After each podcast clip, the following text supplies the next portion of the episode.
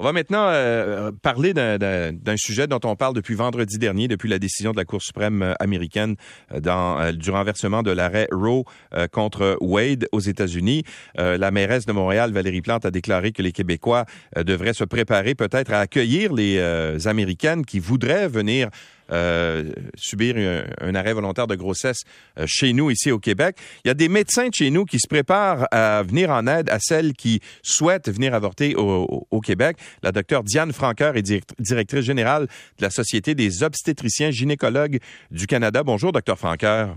Bonjour, M. Lacroix. Alors, vous êtes prêts, les, euh, les, professionnels de la santé, à recevoir une, une peut-être une, j'allais dire, une, une masse de, de, de patientes supplémentaires provenant des États-Unis, n'est-ce pas?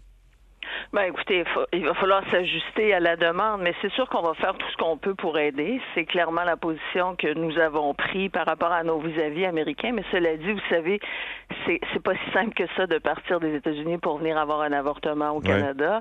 Il faut avoir d'abord un passeport, ensuite il faut avoir les moyens de voyager, il faut avoir les moyens de payer la procédure, et, et tout ça ne fait encore une fois qu'élargir l'iniquité entre les femmes qui ont de l'argent et celles qui n'en ont pas, qui vont euh, devoir malheureusement peut-être garder une grossesse qu'elles ne souhaitaient pas.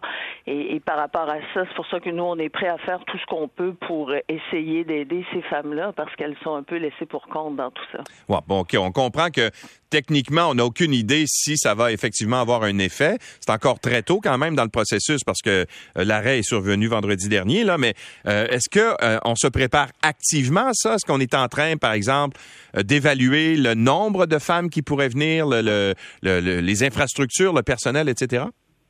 Ben, on est on n'est pas là du tout. Là. On, là, on est dans la bonne foi et la volonté de donner un coup de main. Même lorsque j'ai discuté avec mes mes vis-à-vis, euh, la, la, la, responsable, la directrice générale de l'association américaine, eux, eux, non plus ne savent pas comment tout ça va jouer. Pour l'instant, on compte beaucoup sur euh, la côte est et la côte ouest qui restent encore ouverts.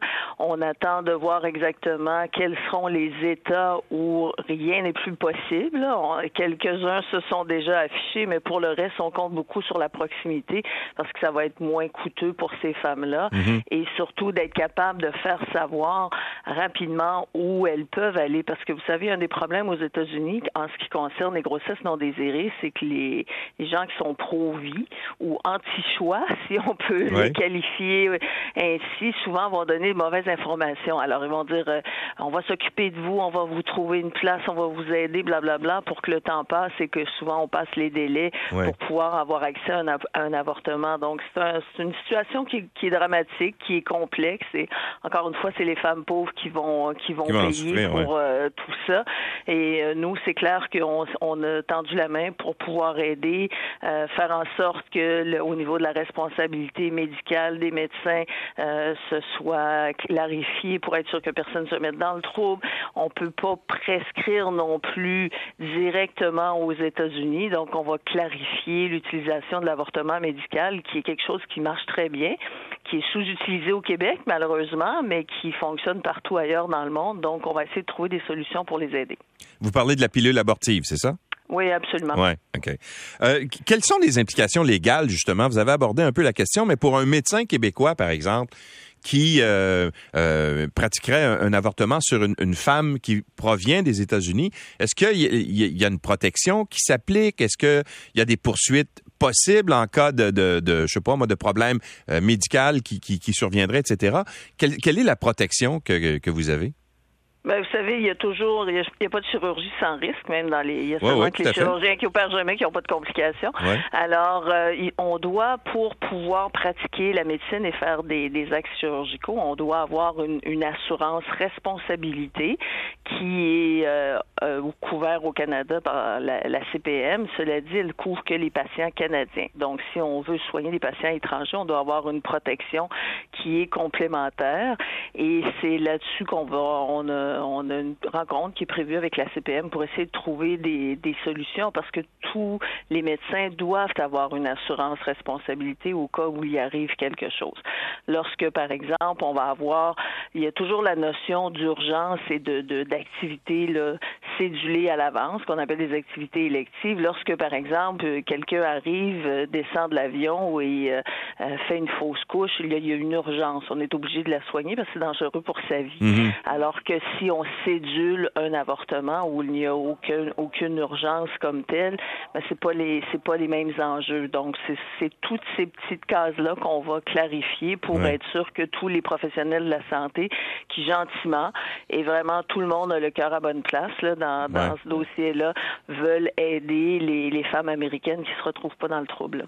Euh, une dernière question euh, parce que bon évidemment s'il devait y avoir, et c'est pas le cas en ce moment, comme vous le disiez tout à l'heure, on n'est pas rendu là, mais s'il devait y avoir euh, un nombre de, patientes élevées qui viendraient des États-Unis, qu'est-ce qu'on prévoit pour s'assurer que les patientes québécoises qui ont accès euh, ici euh, au service ne soient pas ne soient pas lésées, ne, ne, qu'il n'y ait pas en fait de, de problème pour avoir accès aux soins pour les Québécoises qui sont chez nous. Ben, vous savez, c'est un très bon point parce que moi, je fais partie des gens avant de faire la leçon aux Américains, faisons donc le ménage dans notre maison. Oui, c'est ça. Et euh, c'est le temps de voir qu'est-ce qu'on a comme offre pour euh, pour les, les, Québécoises et pour les Canadiennes. Je vous parlais tout à l'heure de l'avortement médical qui lève pas du tout au Québec parce que le Collège de médecins a mis des des contraintes qui, selon nous, n'étaient pas euh, nécessaires, qui étaient beaucoup trop rigides, alors que ça marche très bien, par exemple, sur la côte ouest. je pense que c'est le temps de faire le tour de tout les obstacles qui font en sorte que les femmes doivent voyager souvent très loin parce qu'elles sont pas au courant, parce mhm. qu'elles n'ont pas de service. On sait par exemple dans les provinces de l'Atlantique, les services sont très limités. Je pense que c'est une très belle opportunité pour faire le tour du terrain. Alors, oui, peut-être de revoir les, services, mais, mais ceci dit, on, vous voulez être rassurant, j'imagine, à, l'égard des, patientes québécoises. Il n'y aura, y aura pas de problème, par exemple, d'accès aux soins, là. Non, pas du tout, pas du tout. Puis vous savez, au Québec, on est chanceux. On a quand même, euh, voyez, au Canada, on a un premier ministre qui qui qui se tient debout et qui défend très fort les droits des, des femmes. Et euh, on n'en veut pas de loi sur l'avortement parce qu'on veut pas avoir des limites. On veut pas ouvrir ce débat-là. Euh, l'arrêt Morgan Taylor fait la job, comme on dit en bon mm-hmm. français. Et puis on veut que ça continue ainsi. Par contre, est-ce qu'on pourrait protéger le droit constitutionnel des femmes de, de déterminer qu'est-ce qu'elles veulent faire de leur corps, ben ça, c'est un, un, débat qui vaut la peine d'être discuté. Tout à fait. Diane, euh, Diane Franqueur, merci beaucoup. Je dois vous libérer parce que je pense que vous avez un accouchement dans quelques minutes, n'est-ce pas? Oui, c'est ça. Alors, allez, euh, allez faire votre travail. Merci d'avoir été avec nous. Merci, bonne journée. Au revoir. Au revoir. Docteur Diane Franqueur est directrice générale de la Société des obstétriciens gynécologues du Canada.